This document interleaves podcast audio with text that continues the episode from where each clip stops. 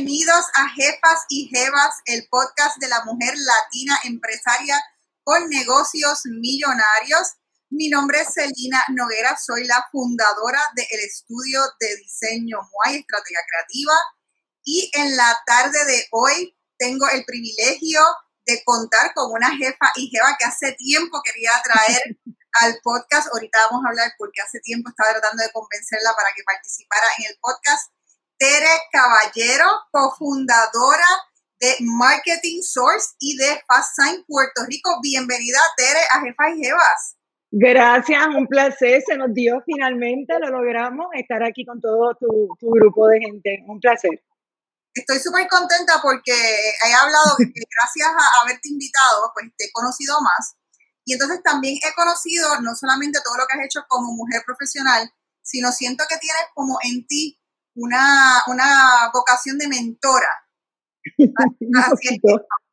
Así es, que, yo creo que esto va a ser fabuloso para las personas que nos están escuchando, escuchar eh, los consejos de tu trayectoria, eh, que hoy en día eres dueña de eh, varias empresas, de dos empresas, pero comenzaste en la industria privada, que es algo también súper interesante para las mujeres que nos escuchan. vean todos los, yo digo, todos los pasos que uno puede tener como mujer empresaria para llegar, ¿verdad? O a tener su propio negocio o a, escalar dentro de una empresa. Así es que vamos a contar a la gente un poco sobre tu trayectoria y cómo llegaste a, tener tu propio negocio. Y empezaste primero trabajando en mercadeo, eres un especialista en mercadeo. Y empezaste, empezaste trabajando en B. Fernández. Eh, y de ahí empezaste en un puesto y fuiste escalando a otros. Así que cuéntanos un poquito de cómo fue esa transición, porque después de eso brincaste al, al, al, servicio público. Al servicio público. Quiero, que nos cuentes todo sobre eso. Pues mira, eh, yo tuve la dicha de yo estudié afuera, entonces este, yo estuve becada y dentro de ese programa, pues uno volvía a Puerto Rico a trabajar y cuando regresé, te tengo que decir que estuve seis meses sin trabajo, o sea, busca, busca, busca y nada. Y, y un día, pues, de Fernández y hermanos distribuidores eh, fueron, publicaron algo de que estaban buscando un Junior Brand Manager. Y allá fui yo, y me tiré. Eh, yo casi supliqué la plaza. Eh, eso es interesante porque como quiera, Junior Brand Manager, estamos hablando que eso fue hace alrededor de 20 años, si no me equivoco. Más todavía, estamos hablando del 85, así que ya me tira al medio, facilito. Este, no era visto, o sea, los distribuidores, de Fernández fue muy pionero en esto, no habían mercadeo, no habían departamento de mercadeo. Este, pero yo literalmente supliqué la plaza. Después que me hicieron la entrevista, yo les dije, yo les trabajo gratis, pero yo necesito empezar a trabajar. Mi esposo ya estaba trabajando. Así que eh, dos personas increíbles, uno de ellos ha sido mi mentor de vida, Iván Santos, mi mentor de trabajo, eh, otro pues Tangi, dijeron, pues, ¿por qué no? Y me contrataron. Así que empecé en B. Fernández, la primera empleada de, de mercadeo. Eh, tengo muchísimas historias preciosas. Y así poco a poco fui creciendo en B. Fernández, manejé, mi primera cuenta fue Hormel, después me dieron Kellogg's, después pasé a Licores y así crecí y me voy de Fernández, tuve 14 años eh, en la empresa, una experiencia espectacular. Unos compañeros que muchos de ellos son amigos hoy en día eh, todavía. Y, y, me voy ya de posición en aquel momento que Fernández ya tenía una mujer vicepresidenta de ventas y mercadeo, que yo ocupaba el espacio y de momento me llaman este, para el servicio público. Y te tengo que decir. Quiero como quiera, antes de brincar la parte del servicio público, eh, hablar un poco de, de esa, cómo fue esa formación desde la parte tuya eh, de, haberte educado en eso, entonces a la práctica, ¿qué cosas eran las que para ti eran importantes en ese momento para asesorar a las marcas? Pues mira, yo tengo que decir que cuando yo comencé, pues eh, yo tuve una persona que me guió mucho, que tenía mucho conocimiento del detalle, retail. Acuérdate que Fernández, su público inmediato son los supermercados, donde se vende el producto. Así que lo primero fue tratar de absorber, absorber lo más posible de cómo se manejaba el mundo de retail, que te tengo que decir que me encanta, es una de las facetas que más me ha gustado, entenderlo todo y poder manejar las marcas de una manera que fuera eficiente para la marca, pero a la misma vez fuera efectivo para el dueño del supermercado. Porque, ¿verdad? Pues ellos al final del día pues tienen cajas registradoras y Ben Fernández, yo aprendí bien rápido en mi vida que el distribuidor no tenía caja registradora. Así que para que mi marca creciera tenía que pasar por la caja registradora de un detallista.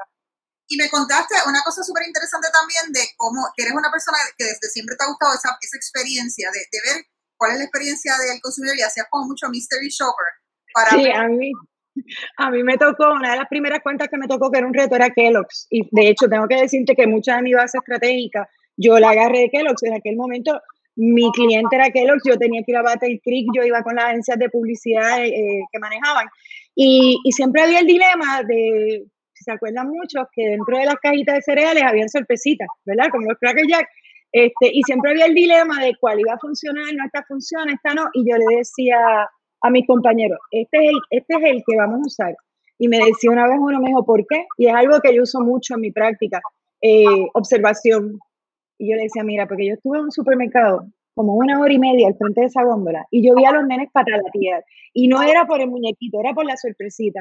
Así que la observación nos ayudaba mucho, este, llevábamos esa experiencia de lo que estaba pasando en el punto de venta, lo interpretábamos eh, éramos un grupo bien dinámico. Al principio te tengo que decir que cuando empecé me preguntaban que de quién yo era secretaria.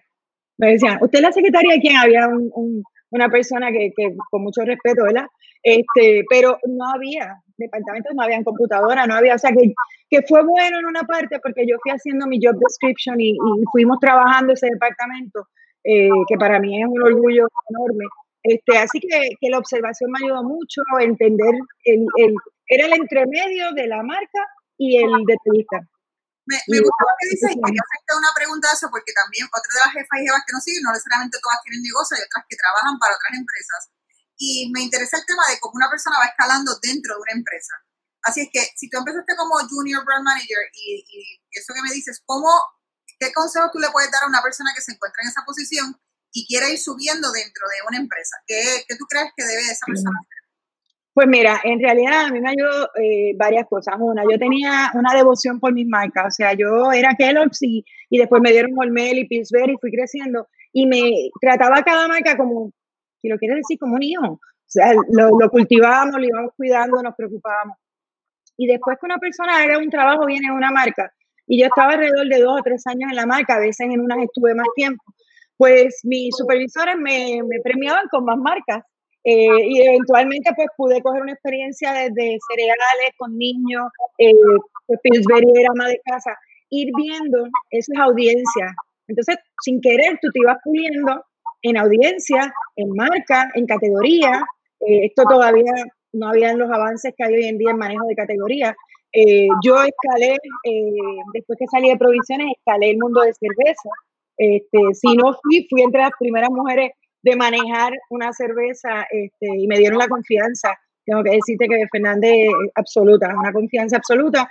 Eh, un proyecto, cada vez que hacías un proyecto que quedara la ejecución, que te dediques a esa ejecución para que cada detalle corra como tiene que hacer, que trabajes con tu equipo de venta, porque una marca sin vendedores y sin compañeros de, de no funciona desde el merchandiser hasta tu jefe, que entiendan eh, nosotros hicimos un proyecto muy bello eh, que se llamaba Virazón.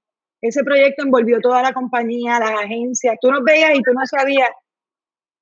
Pues ese proyecto fue un proyecto súper eh, positivo en mi carrera profesional, como lo fue Kellogg's. O sea, en Kellogg's hicimos cajas con Ricky Martin, cuando Ricky estaba todavía en México, con Chayanne. O sea, hicimos proyectos que fueron poniendo la marca y eso pues ayuda a uno a crecer, te da una exposición. Mi, mis jefes pues creían en esto y, y fue súper enriquecedor. Eh, siempre tuve el apoyo, tuve que trabajar largas horas, obviamente tuve que probarme, no hace medio de gratis, pero yo creo que eso nos pasa a todos. Cuando empezamos una carrera, tú sabes, uno viene preparado, pero la práctica es distinta. Eh, así que fue más o menos así, 14 años de mi vida. O sea que ahí podríamos decir que una de las tres cosas más importantes que estoy sacando lo que dice te gusta uno cuando es retail, tener la experiencia en el punto de venta, el trabajo en equipo, pero también cada marca la veías como si fuese eh, tu negocio. O sea, que había un compromiso y no, y no tenías miedo a que te dieran otra marca nueva y a coger más trabajo porque lo veías como experiencias nuevas en la vida. Eran crecimiento, eran nuevas audiencias. De hecho, eh, cuando nosotros empezamos a bocetar el proyecto de Virazón, que era bastante radical en aquel momento, eh, imagínate, mujeres y hombres bailando solo en una barra. Tenemos o sea, en aquel momento, de Budweiser. Ajá, el vibración de Budweiser, pues en aquel momento pues era bastante retante y se atrevieron. La gerencia apostó y se atrevió, invirtió y le dio al equipo los recursos. Pero sí, eso y mucha observación en el punto de venta. O sea, ninguna marca la puedes manejar desde un escritorio. Yo sé que suena clichoso, Pero la realidad es que, y tú no sabes, tú estás en esto, tú, tú desarrollas marca, tú tienes que entender la audiencia, tú tienes que entender qué está pasando.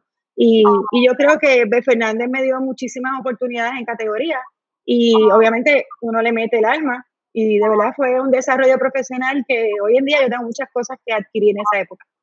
¿Y cómo de ahí, cómo se te hizo el salto a gobierno? Porque no es cualquiera, yo te dije la vez que hablamos que tampoco no es cualquier posición de gobierno, una posición de gobierno envidiable, trabajar la marca de Puerto Rico. Al día de hoy todavía eso está en mi bucket list, así que cuéntame cómo fue eso, cómo, cómo fue para ti el cambio de la empresa privada a la, a la empresa pública, si tuviste algunos hiccups en ese proceso ¿Cómo, cómo, pues, fue eso? Pues mira, eh, primero te tengo que decir que yo he sido bendecida porque a mí me ha, yo estaba en los lugares correctos, en el momento correcto, yo no sé, o sea, no fue algo que yo busqué para nada. Este, ya yo en B. Fernández, pues obviamente había escalado bastante, estaba en el nivel de vicepresidencia, lo próximo que podía venir por ahí era más gerencia y yo, los números y yo, como dicen, Pero nada, eh, llegó un momento, había un cambio en mi vida, eh, yo no estaba buscando nada y esta persona me llama, que había era una persona de, del medio de publicidad, que había una posición en gobierno, era el momento en que había mucho reclutamiento de la empresa privada hacia gobierno, eso era lo que era el movimiento, y que había una plaza. Y yo ingenuamente le dije, yo en el gobierno, tú estás loco, no, no hay manera. Y, me dijo, tú eres una persona de mercadeo. Y es verdad, yo duermo como sueño, me apasiona lo que hago.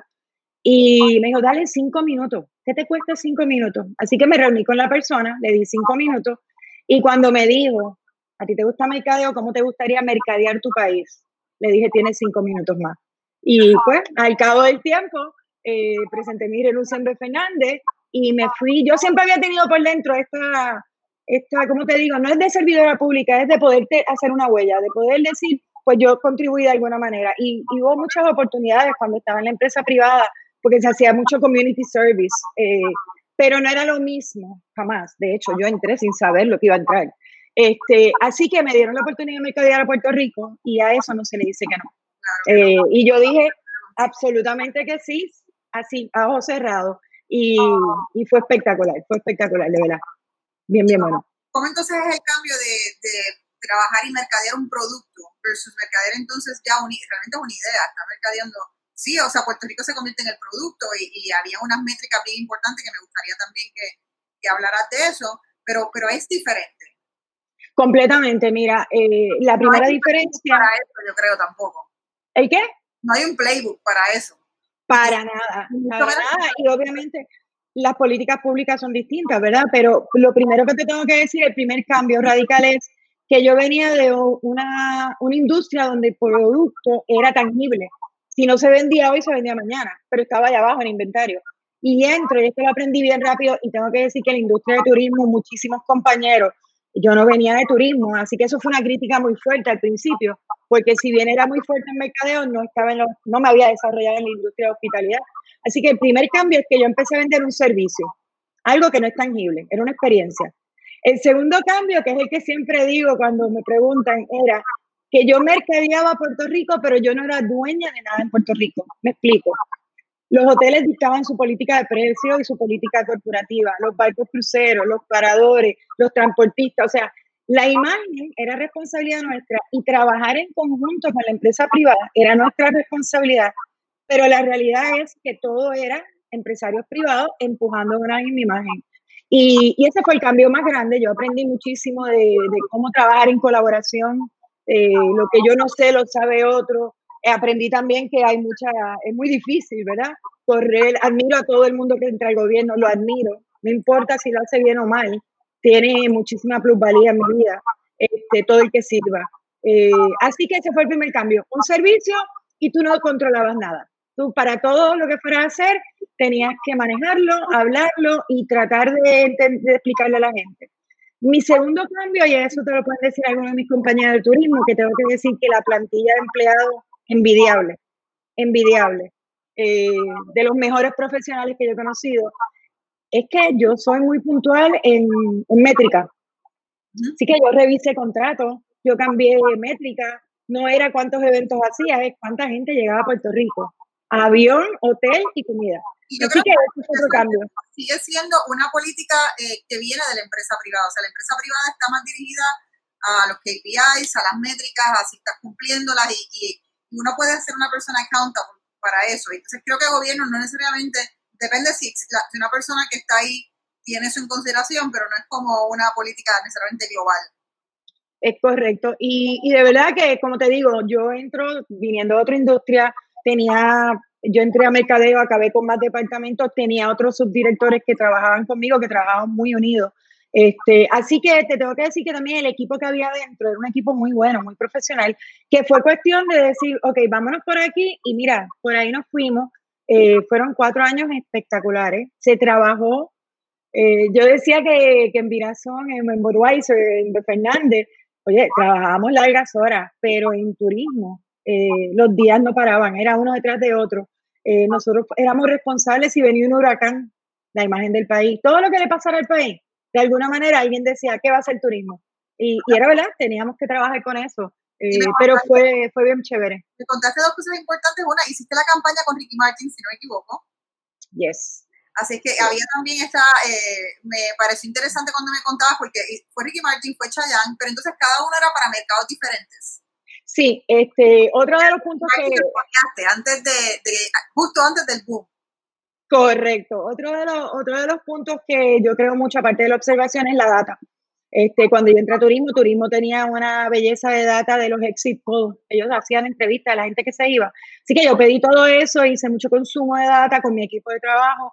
Y en aquel momento yo te diría que no llevaba yo ni tres semanas y yo le dije, ¿sabes qué? Vamos a hacer grupos focales, vamos a ir allá afuera Así que en menos de una semana estuve en Nueva York, Miami, Los Ángeles, y de momento empezó a salir de, todo esa, de todas esas personas que hablábamos, eh, cómo ellos describían al puertorriqueño y cómo ellos se identificaban con campañas donde, campañas pasadas, by the way, exitosas en Puerto Rico. Me acuerdo que mencionaban Raúl y Julián, cómo ellos identificaban a Puerto Rico con figuras exitosas en deporte, en distintas cosas. Así que cuando regresamos, eh, preparamos con el grupo de, de publicidad eh, y sabíamos, yo había trabajado ya con Ricky, con Chayanne, con unos grupos, y empezamos a identificar puertorriqueños que de corazón estaban haciendo diferencia eh, y querían unirse. Y mira, nos llamamos, le preguntamos, ¿quieres unirte? Ninguno me dijo, nos dijo que no. Todo el mundo, porque de nuevo, ¿quién no quiere ser parte de una campaña de ese país? Ricky Martin en aquel momento no es el Ricky Martin de hoy en día, pero te tengo que decir que con la humildad del mundo. Él estaba todavía, no, él estaba todavía en Los Miserables. Estábamos hablando en los 90. La decía había salido, iba a lanzar su disco en inglés. Chayanne pues estaba también.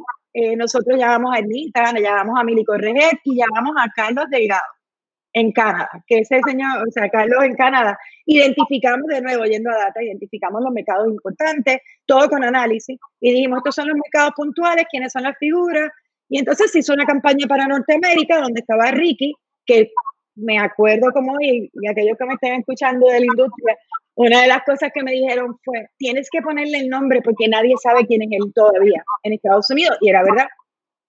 Así que los primeros anuncios decía Ricky Martin. Ya después que se ganó el premio, ya le quitamos a Ricky. Eh, Chayanne igual, desprendido. Chayanne fue nuestra cara en todo eh, Sudamérica. Eh, él se llamaba La Salsa del Caribe y Ricky Martin era All Within Your Wish. Y así, Mini, Ernita y todo el grupo de gente. Pero en ese sentido, una de las cosas importantes también era que cada una de estas personas ah, estaba dirigiéndose y le hablaba a un mercado en particular.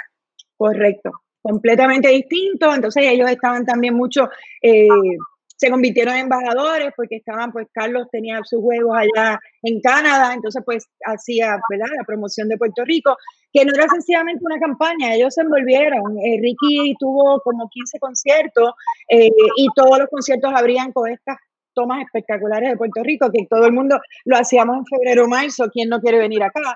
Y lo mismo hacía el Chayanne, o sea que, que realmente primero dijeron que sí, y segundo fue súper fácil. Eh, dentro de todo, ¿verdad? Tú piensas en estas campañas y dices que son increíblemente, pero el equipo se creció y todo el mundo hizo su parte. ¿Y cuánto por ciento aumentó eh, Puerto Rico con relación a, las visitas? Y, Mira, nuestro, de momento así no te puedo decir, pero yo te puedo decir que las métricas, que en aquellos momentos pues era ocupación hotelera, eh, crecimiento de visitantes, nuestras métricas estaban siempre positivas por encima de años anteriores. Este, pero lo más importante, yo creo que Puerto Rico sonó, sonó fuerte eh, y todavía, o sea, algunas personas se acuerdan de las campañas y, oye, bien desprendido, todos ellos dijeron, vamos a hacerle, y como dicen en México, ¿verdad? Le echaron ganas y lo hicieron. Así que si esa fue una experiencia, trabajamos muchísimo con los paradores de Puerto Rico también. Los paradores, fíjate, una experiencia que, que hoy en día apliqué después cuando me fui a mi negocio, fue haber trabajado con los paradores. Fue una experiencia bien linda. Trabajamos desde desarrollo de productos, ayudarlos, eh, los medíamos, le dábamos adiestramiento, trabajar ese producto con mucho orgullo y le hicimos mercadeo de marca también a los paradores y a los mesones gastronómicos. Así que donde para una cosa habían eventos, venían, o sea, en turismo no había manera de tú estar un minuto sin hacer nada, de verdad. Y hoy en día tampoco, o sea, de nuevo, todo el que está en turismo sabe que sé que lo estamos pasando difícil ahora por todo lo que está pasando, pero yo tengo mucha fe de que lo que es la hospitalidad se va a volver a levantar. Sí, y hay que, hay, realmente hay que ser creativos, hay que ponerse creativos, pero la gente, o sea, y ahora mismo atacar el turismo interno, pero, pero obviamente el turismo, la gente está loca por hacer turismo a cualquier parte del mundo, así que... La gente está loca por salir de la casa. Va a haber un boom. Sí, sí. Mira, y entonces cuéntame cómo fue, estuviste cuatro años en la compañía de turismo, y entonces, ¿cómo decidiste que tu próximo paso era hacer tu empresa? O sea, tú bueno, pues, tenías este plan, tenías esta gestión, pues mira, no, no te puedo decir que soy esa típica empresaria que toda la vida soñó tener su empresa. No, no, eso sería completamente falso. De nuevo, vuelvo a dónde estoy, en qué momento, ¿verdad? Pues ya yo estaba en una posición de confianza. Obviamente mi, mi posición, yo tenía que abandonar la plaza en el momento que, que cambiaba el gobierno. Este, y yo había tenido conversaciones con el que hoy en día es mi socio, que en aquel momento era el director. Y había pensado, pues, en ese momento que estaba pasando en Puerto Rico, mira, muchas multinacionales estaban eh, cerrando o, minimizando sus departamentos de mercadeo. Muchas compañías locales estaban creciendo, había un boom de muchas compañías locales creciendo. Este, así que había una oportunidad de ofrecer servicios de mercadeo. Y por ahí era que venía el concepto. Originalmente yo iba a asociarme con, con una compañera, una amiga, cuando nos fuimos a los números, y los otros días vi tu podcast de números, ese no es mi fuerte. Este, cuando nos fuimos a los números, pues una de las, habíamos invitado a mi socio, que es José Corujo, a, que nos asesorara, el SPA, y venía, CPA y venía de multinacionales, así que le dijimos, mira, nosotros tenemos este plan, ya estábamos prácticamente fuera, eh, y mi, la que iba a ser mi socia me dice, eh, él nos da la realidad y dice, bueno, para esto ustedes tienen que estar tantos meses sin cobrar, cada cual tiene que tener esta inversión y nos da el big picture empresarial. Y mi, mi compañera, mi amiga me dice, yo no tengo nada de eso y yo no puedo estar todo este tiempo sin eso. Así que en ese momento, este, él se, se une y me dice, pues, esto acepta socio y, ahí montamos lo que fue la primera eh, emprendimiento de nosotros, eh, porque él también venía de privado y gobierno, que fue C-Square Group, Grupos al Cuadrado. Este, pero no te puedo decir que fue como que algo planificado, era, ok, mi carrera ya estuve en privada, ya estuve en gobierno, ¿qué voy a hacer ahora? Y, vimos esa, de nuevo, observación, vimos la oportunidad y nos, lanzamos. No fue mucho más allá que eso. Pero me parece interesante también lo que estás diciendo porque hoy en día todavía él es, el socio tuyo y él, una de las cosas que aportó es que tú ya no es la primera vez que dices que no eres la parte de los números, eh, pero entonces, él, entonces, que, es algo, creo que es un buen consejo para los empresarios que nos están escuchando, o sea que si tú tienes una parte que es una debilidad tuya, entonces tú puedes traer a otra persona on board. En ese sentido, ¿cómo entonces se daba o se dio esa, ese junto entre los dos? ¿Cuál era el rol de cada cual y cómo lo vieron desde ese comienzo? Mira, nosotros ya habíamos trabajado juntos y, y conocíamos la fortaleza. José, más allá de números, José es uno de los yo te diría que eh, hoy en día funciona la firma como managing partner de los negocios, porque es un excelente managing partner. Entonces, pues yo creo que eso va funcionando un poquito. Él reconocía eh, dónde yo venía de marketing y no hubo una conversación de tú vas a hacer esto, yo voy a hacer esto y estos son los roles. Fluía, o sea, eh, a él se le daba bien mucho la gerencia. Yo siempre he dicho que, que nosotros hemos sido exitosos porque yo tengo un socio que ha sabido manejar y llevarnos por la ruta de crecimiento. O sea, este, yo no es que dude de mí, pero a lo mejor el camino hubiera sido muchísimo más difícil y por eso es que cuando hablábamos los otros días yo te decía que yo creo 100% en las sociedades, que los socios son importantes en mi carrera y en mi vida y que el camino es más fácil cuando cada cual reconoce que lo que trae no lo tiene el otro entonces esa, esa ausencia te hace decir, aquí hay alguien que aporta y cuando uno lo deja, el otro lo coge y así va siguiendo. Así que esa es la fórmula. ¿Y cómo fueron esos primeros clientes? O sea, que tú tenías algún cliente que ya te llevaste o tú empezaste a tocar puertas en ese momento? ¿Cómo, nada. Nosotros, ¿Cómo fue? Nosotros no teníamos absolutamente nada y no hicimos nada hasta que salimos. Nosotros salimos, yo me acuerdo que nosotros salimos de turismo súper tarde una noche, que fue como un 28, ¿sabes? Ya cuando iba a venir el cambio, cogimos unos días con toda la familia y regresamos y dijimos, ok, ahora es que vamos. Eh, ahora es que vamos hasta la oficina. Busca pintura, vamos a pintar. Y mi primer cliente, no teníamos ninguno. Y de nuevo, en el sitio correcto, en el momento correcto, este, nosotros estábamos, a mí me tocaba eh, ir a ver algún sofá o algo, así que yo me tiro a, a, una tienda y estando en la tienda me encuentro a alguien que había sido mi cliente en B. Fernández, y lo voy a decir, Edwin Pérez, el presidente de Puerto Rico Supply, este, y me lo encuentro y empezamos a hablar, Edwin y yo habíamos hablado en turismo, porque él había sido presidente de Amigo y de Pueblo, y obviamente en mi industria yo nunca la abandoné, y, y me dice, ¿qué vas a hacer? Y le cuento, ah, voy a hacer esto y qué sé yo, estoy comprando el sofá y, y ahí acabó y me va, ah, pues nos vemos, bye. Este, y cuando me estoy yendo me dice, llámame a la oficina para hablar. Y cojo el número, me acuerdo que era como enero, esos weekends que son largos en enero, cortitos, así como que. Y nada, lo llamo y me dice, ah, pues ven. Y fui. Y, y, y fue de, de, nuevo, fue nuestro primer cliente y siempre lo vamos a atesorar. Pero. Fue tu, fue tu primer cliente mi primer cliente. Entonces, este, de nosotros, entonces ya habíamos pintado, arreglar la oficina, porque ese era el weekend largo, así que en el weekend nos metimos, hicimos, y voy a la oficina de Edwin y hablo con él y conversamos unas cosas, regreso a la oficina y José me dice, ¿qué tal? Digo, mira, súper bien, me va a decir que hay algunas cosas que después me habla. Y como a las seis de la tarde me llama la secretaria que dónde estaba. Y yo, eh, en mi oficina. Y yo le había dado una propuesta. Error número uno, cosas que hacemos el principiante. Este, y me dice ella, no, no, que venga. Y yo, pero es que no he visto la propuesta firmada. Ella me dice, párate al frente del fax. Llegó la propuesta y arranqué para la oficina de Edwin. Y estuve, fue nuestro primer cliente, y ahí para abajo pues empezaron a llegar. Nosotros tenemos eh, consultoría de mercadeo, consultoría financiera, o sea, nosotros ofrecíamos eh, un servicio integrado. Así que así empezaron a llegar, de verdad que nos bajamos, pero empezamos a llegar. ¿Y cómo fue entonces ese proceso de crecimiento? Porque me parece interesante, tu socio te había puntualizado que es algo sumamente importante para que cualquier persona que tenga intención de abrir un negocio sepa que hay unos eh, primeros años o primeros meses de mucho sacrificio, de sacrificio. Sí. Hay, hay, momentos en que uno tiene que coger una, un, un cut pay, ¿no? O no pagarse. No para, pagarse. Por el bien de que el negocio pueda crecer. Así que, ¿cuánto tiempo les tomó a ustedes eh, ese crecimiento del negocio que tú te pudiste empezar a pagar, que empezaron a, a ver los números entonces eh, en negro, vamos a decirlo así? Y yo creo que a mí... También. Yo creo que, que, mi socio te mandó esa pregunta. No, no sé.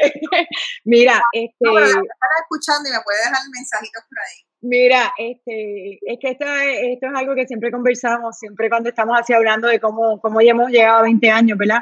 Este, originalmente eh, los números que él había trabajado que iba a marcar unos seis meses, ¿verdad? Sin recibir un salario, pero que el día que lo empezáramos a recibir, esta fue su promesa, me decía, no te preocupes, que el día que empecemos a recibirlo, no va a parar nunca. Aquí no va a parar nunca. Este, y nosotros nos metimos, o sea, yo no necesariamente tenía el conocimiento de preparar propuestas, él la tenía. De nuevo, donde uno lo deja, el otro lo coge y nosotros funcionamos nosotros fuimos muy conservadores, este, otra gente pensaría, nos teníamos que ir a una oficina súper wow y vamos a lanzar, no, hubo mucha conciencia de vamos a hacer las cosas bien, o sea, pero no vamos a estar volviéndonos locos. Eso ayudó mucho, nosotros estimamos para seis meses y yo te diría que nosotros ya en abril teníamos nuestra cartera de clientes empezando a crecer, en menos de cuatro meses y no ha parado, y no ha parado. Este, pero fuimos muy juiciosos, muy juiciosos. ¿Y en, qué momento entonces ya del, del, de esa trayectoria entonces empiezas a añadir gente al equipo de trabajo? Y entonces empieza a haber un crecimiento mayor. Yo te diría que estuvimos como unos dos, tres años en esas facilidades, ¿verdad? Eh, eh, en junio engañamos a una persona que todavía trabaja con nosotros con otro modelo, ¿verdad? Y le dimos, chicas, 10 horas, 15 horas, nos ayude, porque ya empezábamos a salir a atender los clientes, así que necesitábamos que alguien contestara el teléfono, nos ayudara Eh, y esa persona estuvo casi 12 años con nosotros. Eh, empezó en 10 horas y acabó casi full time. Empezamos a crecer, yo te diría ya más con, con, personal y demás, como a los 3, 4 años. De verdad que pienso eso. A mí me parece que fue ayer.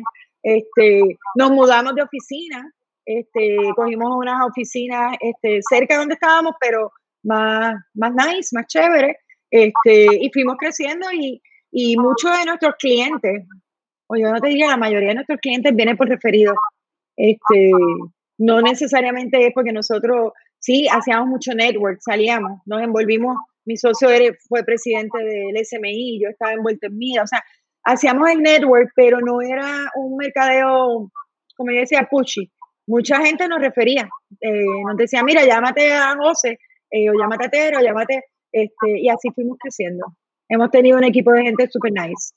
Mira, tú sabes que este podcast yo me eh, enfoco en entrevistar mujeres que tienen negocios ya que facturan millones, eh, porque queremos un poco aprender de esas historias y de cómo es ese proceso. Así que te voy a preguntar, la industria del servicio es una industria sumamente complicada precisamente para, para facturar millones, si, a menos que seas tecnología, ¿verdad? Que, que es otro, otro mundo, otros 20 pesos. Eh, yo quiero hablar de ese momento en que tú ibas a, empezaste a facturar eh, tu primer millón o cuando te estabas acercando.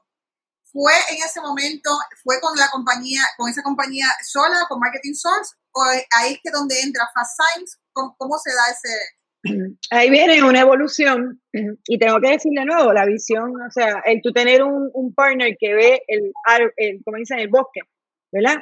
este, empieza, eh, entra la visión, nosotros nos cae un proyecto, que no te puedo dar todos los detalles, pero tú y yo lo hablamos, nos cae un proyecto, nos cae el reto, lo trabajamos y en ese momento había que hacer unas auditorías bien fuertes en calle. Y otra persona que conocíamos nos refiere a que hoy en día es mi tercer socio, Juan Rivera. Y hicimos el proyecto, empezamos a trabajarlo, ya eh, había, había esa inquietud de parte de José, cómo llevamos esto a otro nivel, ¿verdad? Y cuando surge, empezamos a trabajar el proyecto, estuvimos, yo no quiero, ya yo no sé ni cuándo el tiempo, ¿verdad? Pero estuvimos un tiempo trabajándole y al final, ¿qué resultó? Que nos dimos cuenta que había una oportunidad de crear una extensión más allá, y ahorita te hablo de lo que es Marketing Source, de crear un servicio adicional. Nosotros estábamos en el área de estrategia, servicios de mercadeo, eh, consultorías, como, como cuando tú contratas a un grupo de marketing que entra a hacer el trabajo. Pero nos dimos cuenta que había oportunidades adicionales en el ámbito de comunicación visual, rotulación, otras cosas, ya yendo al down the trade. Eh, teníamos el peritaje y nos gustaba el retail y Juan tenía un peritaje excelente, él tenía su propia compañía. Así que nos unimos y ahí es donde empezamos a trabajar en lo que aquí le llaman rotulación. Empezamos a trabajar en ambientar y trabajar muy fuerte lo el punto de venta displays, hacíamos la campaña de concepción de estrategia y cómo la vamos a llevar hasta el punto de venta. Así que volví a regresar un poco al punto de venta. Eh, nos unimos los tres, estuvimos como yo creo que como cinco años bajo el concepto de POP Your. Y en un momento dado, en conversaciones, era bien un movimiento empresarial, necesitamos crear unos puntos de venta donde el consumidor nos consiga, el empresario, porque el, el grueso de nuestro negocio era B2B. Nosotros hemos sido, éramos B2B. Así que estábamos listos a lanzar solito. O sea, nombre solo y vamos a abrir unas tiendas, POS, todo lo que requiere abrir un, punto de venta. Y mis socios, eh, como ya teníamos impresión, ya estábamos haciendo, nosotros imprimíamos, empezamos de broker, pero después de impresión, este, decidí ir a un show de comprar el equipo. Y en ese momento, ellos, no sé si conocen, mis socios son los dos bien altos, miden como 6'2, 6'4. Eh, son bien altos los dos. No hay manera que tú en un trade show no los encuentres. Este, esta persona de Fasign los ve de lejos con el badge de Puerto Rico y, y les conversa y les dice, Puerto Rico, nosotros queremos abrir Fasign allá y creo que esto era como en octubre, algo así, y Fasign, y nosotros ya teníamos la mente de abrir, nos conocimos y ahí es que viene eh, lo que decimos una conversión, nosotros convertimos nuestro negocio, soltar el nombre toda esa parte emocional de toda esa marca que tú creías que soltamos, hubo muchas eh, conversaciones y entonces fuimos un, enganche perfecto con lo que estaba haciendo FASA en ese momento, que era gente de mercadeo entrando al mundo de comunicaciones. Y en diciembre firmamos, en tres meses. También de nuevo, este, volvemos, cada cual en su área de peritaje, eh, Juan hacía estudios de evaluación de mercado, yo vine por mercadeo, José estaba haciendo toda la parte ¿verdad? de contractual, y, y porque éramos tres, y todo el mundo ahí en su área, y desde el día uno eh, nosotros hemos tomado siempre decisiones conversadas, podemos discutir, podemos argumentar, pero bastante alineadas en propósito. Y este y eso fue, ahí fue donde Fasain es quien nos lleva al brinco del crecimiento. Pero eso que dice es importante en el sentido de que, como, como te mencionaba, eh, la industria de servicios para mucha gente es bien difícil poderla llegar a ese benchmark de millón. Y hay muchos struggles para, para ver cómo uno llega hacia él. Entonces, lo que ustedes hicieron fue analizar otra línea de negocios que estuviera a la par, o sea, que no fuese, ah, voy a hacer otro negocio completamente diferente, sino es, es, esto que estoy haciendo en esta línea de negocios, que si es venta, que no está basado en servicio, complementa la oferta que estoy dando. Entonces, de alguna manera me parece interesante porque la gente viene por marketing o la gente viene por fast sign, o sea que, entonces puede haber un brinco de clientes de, cada lado. O sea, a veces a lo mejor el cliente puede venir primero por fast sign porque también fast sign es una marca que tiene muchísima eh, reputación en, todos los Estados Unidos. O sea que eso también me imagino que te ayuda a ti a conseguir clientes. Sí, bueno, Fastsign es la franquicia más grande que hay en, Estados Unidos de, comunicación visual. Eh, ellos tienen casi 700 y pico de centros.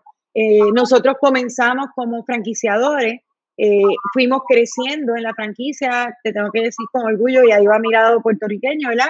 Nosotros nos ganamos hace dos años el premio más alto que da la franquicia, que es el franquiciador que representa realmente el espíritu de la marca. Y no lo sabíamos ninguno de nosotros. Eh, de hecho, volaron a las esposas de mis socios de sorpresa, fue algo bien, bien, bien chévere. Pero sí entramos en una franquicia que tenía muchísimo que ofrecernos y tres empresarios nos quedamos, como tú dices, en nuestra área de peritaje, no diversificamos en términos de eh, nuestros eh, roles y le metimos mano y, cuando entramos le sacamos todo lo que podíamos sacarle al cabo del tiempo. nosotros tenemos tres, tres centros ahora tenemos uno en Carolina, uno en Guaynabo y uno en Cagua, me mata Cagua si no me acuerdo. Más nuestro taller de producción es en Puerto Rico, nosotros producimos aquí, en la Luquetti en Bayamón. O sea que, que nos anclamos. Eh, de nuevo, el segundo, el próximo brinco, porque con estos dos socios no hay manera que te quedes quieta. este, yo tampoco. Todavía, este, si este es el de exportación, vamos a guardarlo por ahorita, ese todavía. Exacto, vamos a hablarlo por ahí. Vamos a hablarlo, para, para, el final. Ok. quiero hablar entonces de tu rol dentro del negocio y si tu rol dentro del negocio con esos cambios ha, eh, ha cambiado.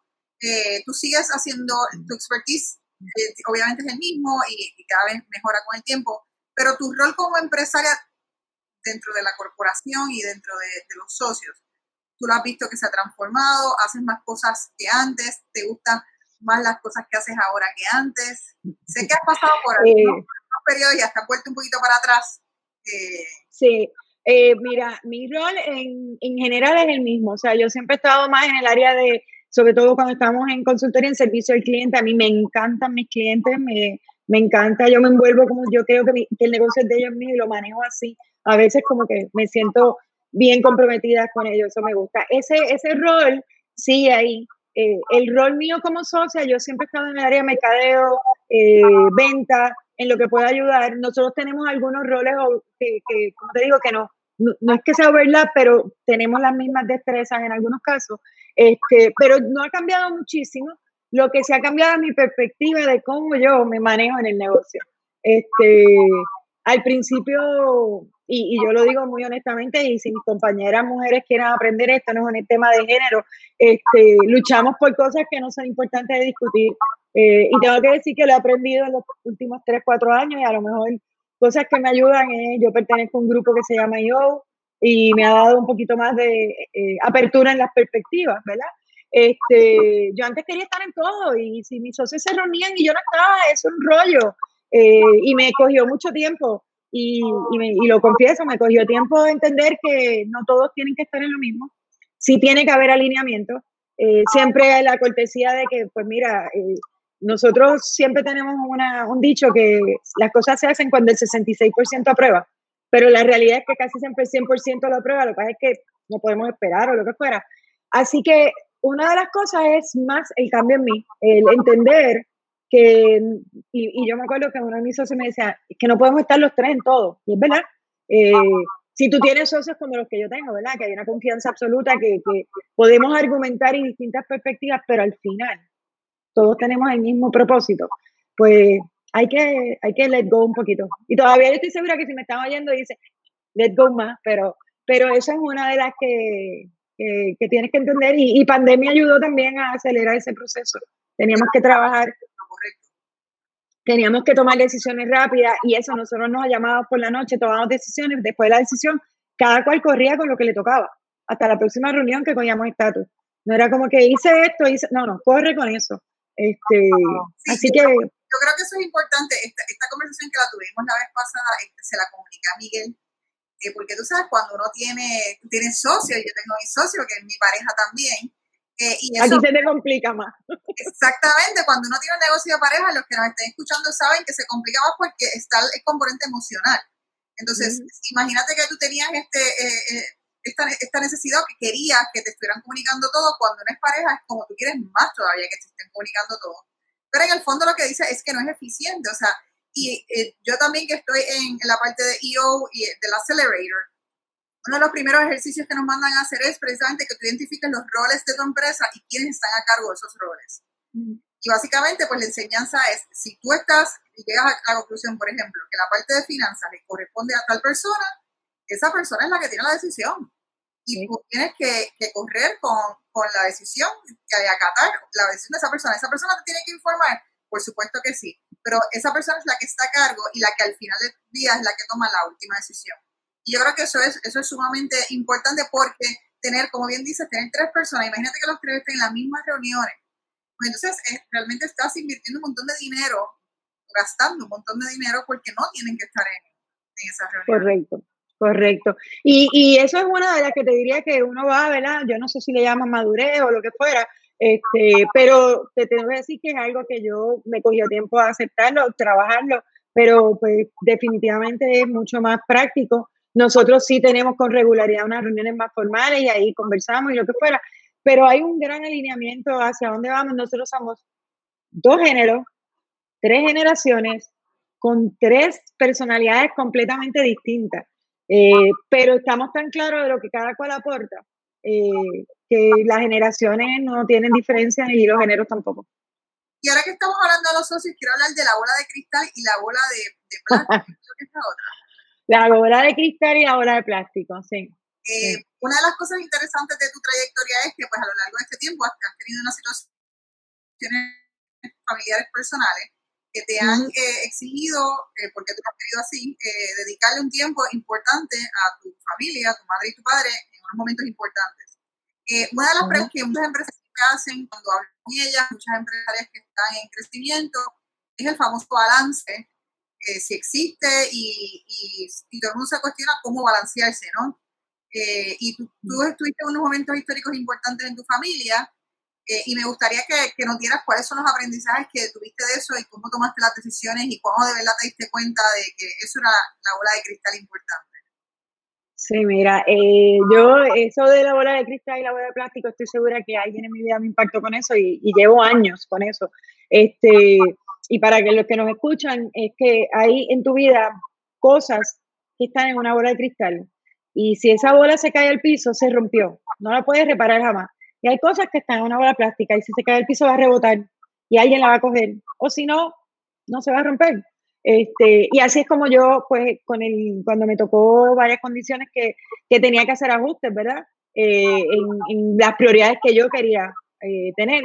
Pues tuve la dicha, primero, de nuevo, tengo que decirlo, de, de contar una con clientes, porque pues en algunos clientes que teníamos una relación muy, muy fuerte, yo le expliqué, está pasando esto, yo voy a estar presente, pero eh, a lo mejor no te voy a poder coger el teléfono a tal hora, pero te lo puedo coger a tal hora y esto es lo que hay, o estaba en reuniones en su día, una emergencia. Eh, y si yo no podía ir, pues yo decía a mi socio, ese día no puedo, y mi socio, no te preocupes, yo estoy, y el cliente, o sea, eh, ese primero montar tu grupo de apoyo, ser transparente con la gente que tú sabes que vas a impactar, porque yo tenía que ser transparente con mis socios y decirle, está pasando esto, yo voy a tener tiempo fuera, los mismos empleados, en, eh, en un momento dado nosotros nos automatizamos un poco de poder yo trabajar de distancia, ¿verdad? Para poder estar en, en casa cuando tenía que estar. Pero, una, eh, hablarlo y decirlo. Eh, dos, organizarte para entonces poder correr. Si tenía dos agendas, pues yo entré a tres agendas. O sea, yo, parte del cuidado de mi familia se convirtió en una pequeña corporación. Eh, tres, educarme en lo que tenía que hacer, eh, buscar, como dicen, buscar de todo el mundo que me pudiera dar un consejo de cómo manejarlo. Y, y lanzarme, o sea, no me a mí no me quedaba mucho, o sea, tenía que hacerlo. Yo lo quería hacer. Este, y, y ahí fueron donde encontré que yo estaba a veces como que no, porque si yo no voy a esta reunión, esto, imagínate que va. Me decían, no te preocupes, envíame esto, yo lo veo. Esa era una bola que yo la tenía de cristal, pero en realidad era plástica. Porque te tengo que decir que en ningún momento perdí ningún cliente, no perdió la firma, no perdimos nada, o sea, nos acoplamos eh, y siempre doy gracias, ¿verdad? al equipo de trabajo que estuvo conmigo en ese momento, a mis clientes, a, a todo lo, lo, que era la firma.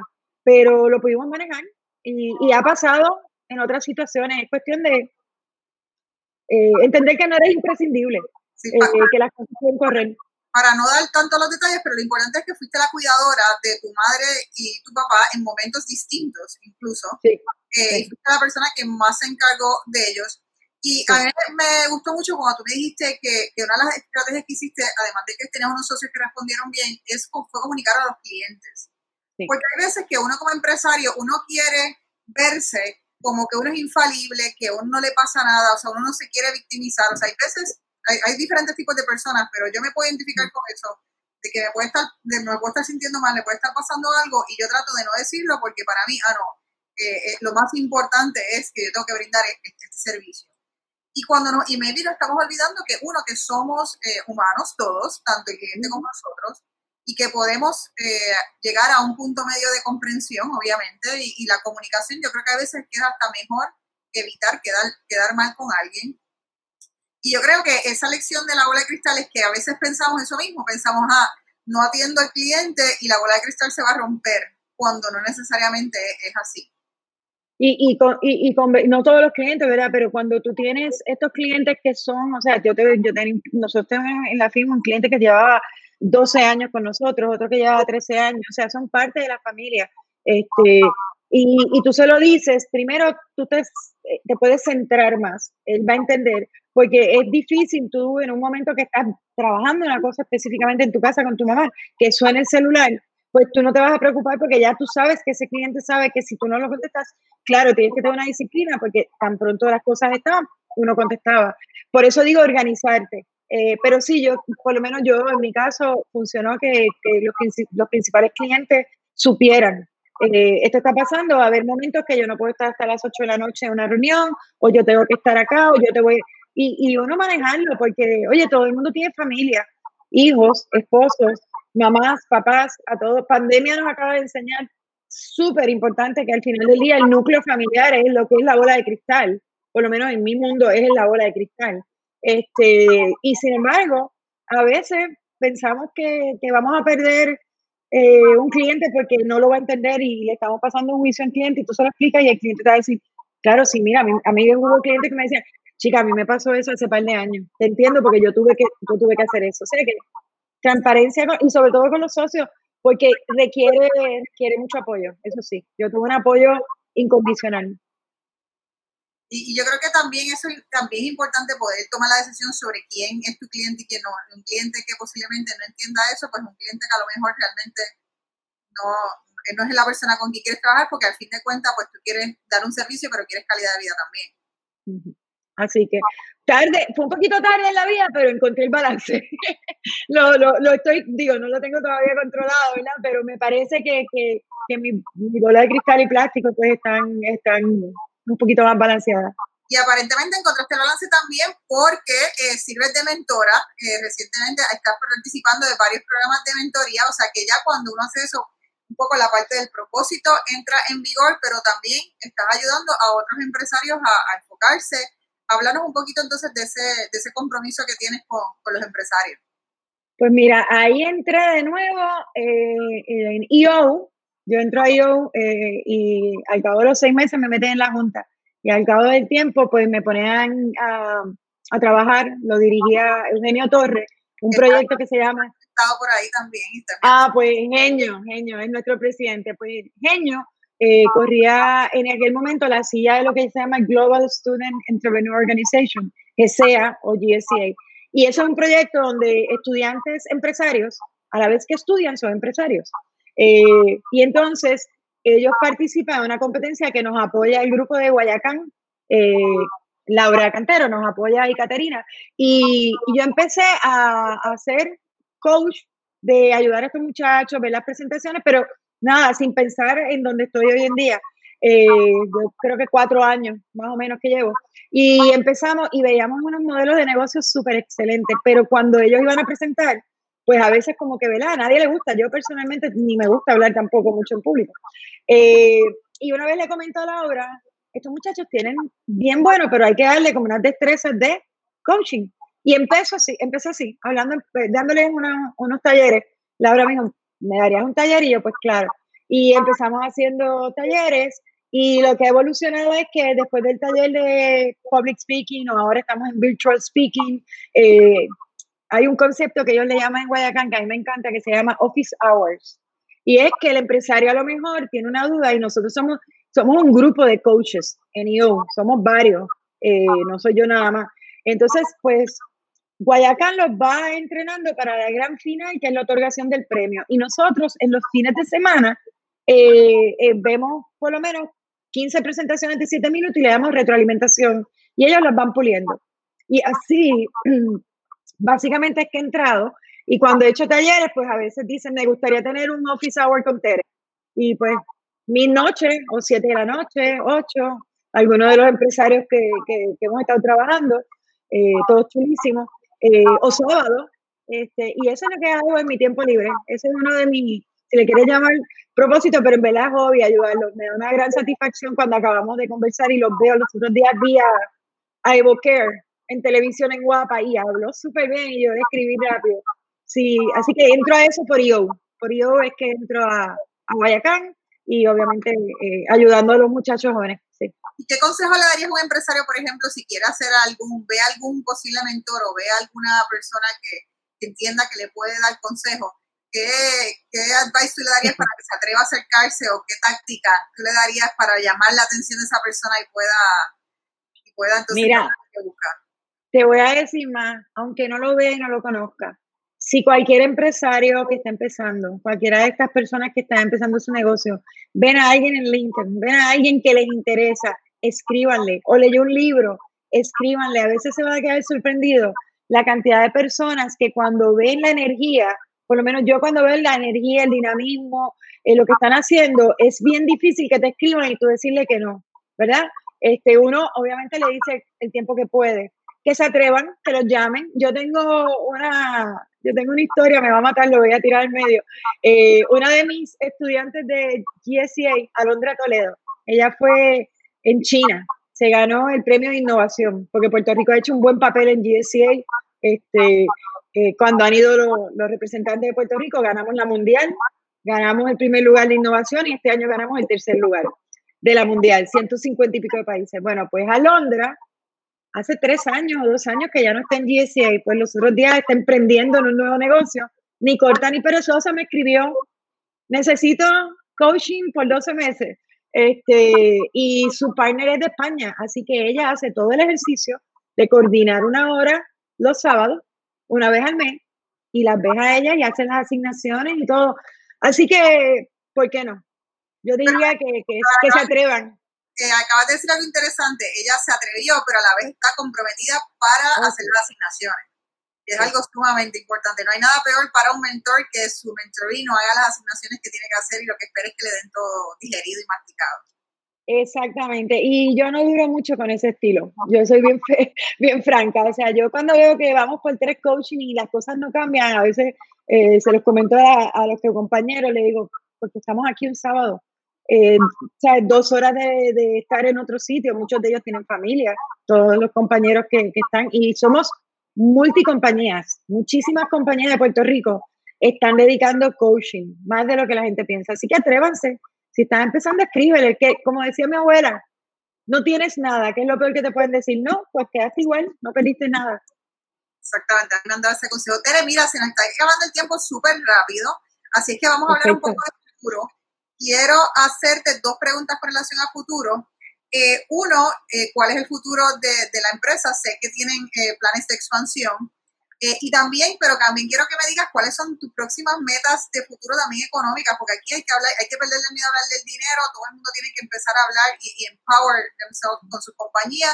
Así que, ¿cuáles son esas próximas metas, tanto de expansión como económica?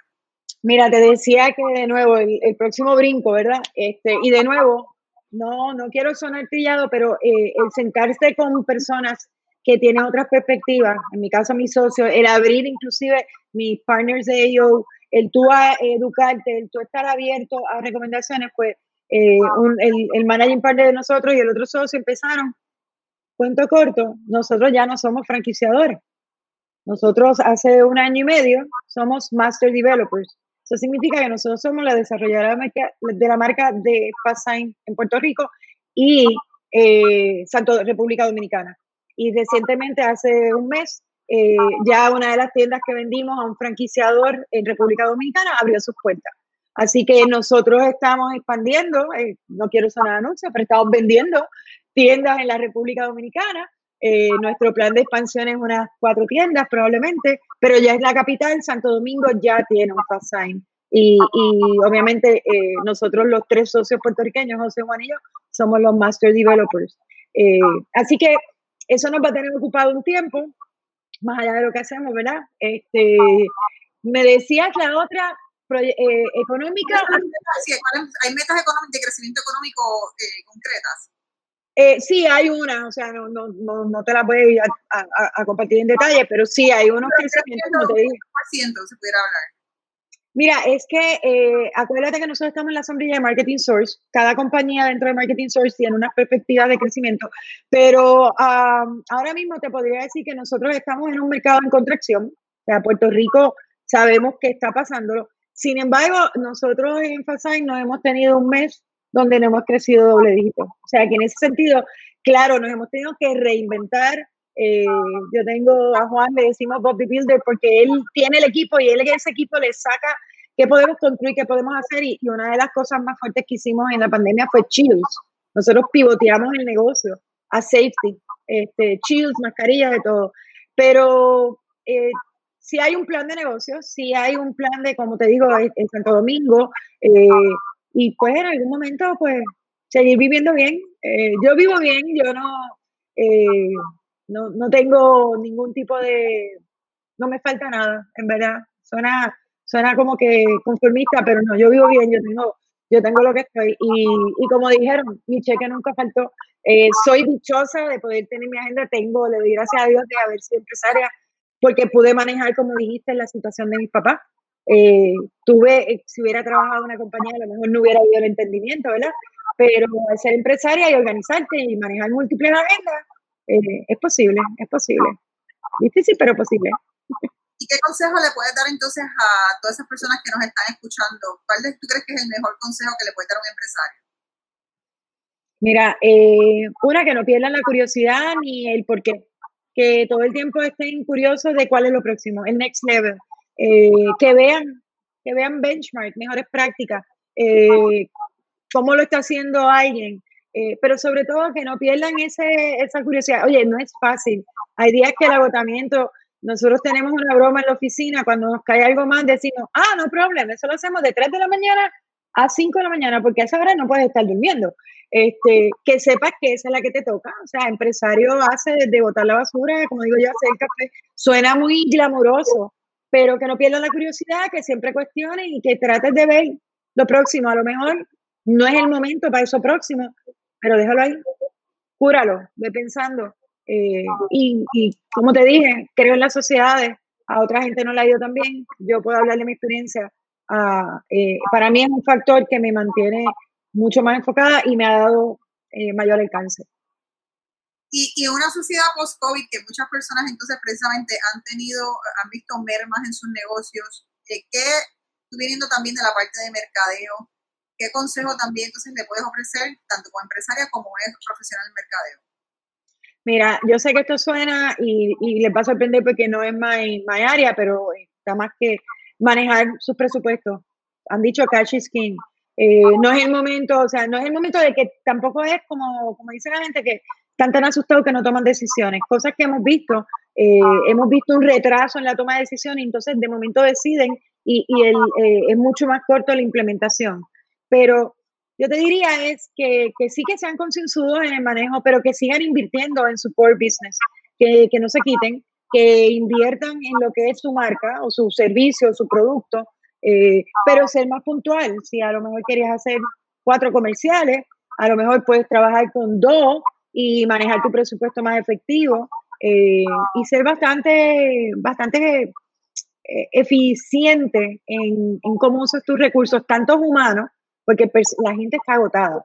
Este, a lo mejor antes de COVID la productividad era súper alta y tus empleados estaban súper pompeados y tú hacías una reunión y salían pompeados y haces una hora virtual y salen pompeados, pero no súper pompeados. La gente está cansada. Este, que haya entendimiento y que trates de entender un poco también que tú también estás cansado y no te puedes seguir empujando todo el tiempo, pero no te puedes quitar. Muchísimas gracias, Tere, por todos tus consejos. el mejor ejemplo de que tú predicas lo que hablas es que hemos tenido muchísima gente comentando, todo el mundo súper contento de que te tenemos aquí en el podcast. Así que gracias por haber aceptado nuestra invitación, que ni hablamos de eso, pero yo me tuve que parar para que pudieras aceptar estar aquí porque supuestamente eres tímida. Eh, pero eso me dio la oportunidad de conocerte, así que estoy bien feliz que hayas aceptado y que te haya conocido. Gracias por la invitación. Sí, a mí me gusta estar detrás de las cámaras. Yo, mi, lo mío es que mi cliente luzca bien y yo siempre acá. Pero me alegro haberlo aceptado porque hemos hecho una química espectacular y tengo una nueva amiga. Así que gracias, gracias por la oportunidad y gracias a todo el mundo por conectarse. Gracias a todos los que se utilizan jefas y jevas. Saben que tenemos sobre 40 episodios. Nos puedes ver en las redes sociales, nos puedes buscar en YouTube y nos puedes buscar en tu plataforma de podcast favorita. Sabes que nuestra intención es poder sacar a la luz eh, historias de mujeres exitosas en sus negocios para poder nosotras aprender de esas historias y poder dar empoderamiento femenino. Así es que síganos y déjenos un comentario sobre los podcasts que les gusta, compártanlo con sus amistades porque así le llegamos a más personas. Así es que muchísimas gracias por un episodio más. Gracias, Tere. Nos vemos. Gracias. Linda noche a todo el mundo. Be safe.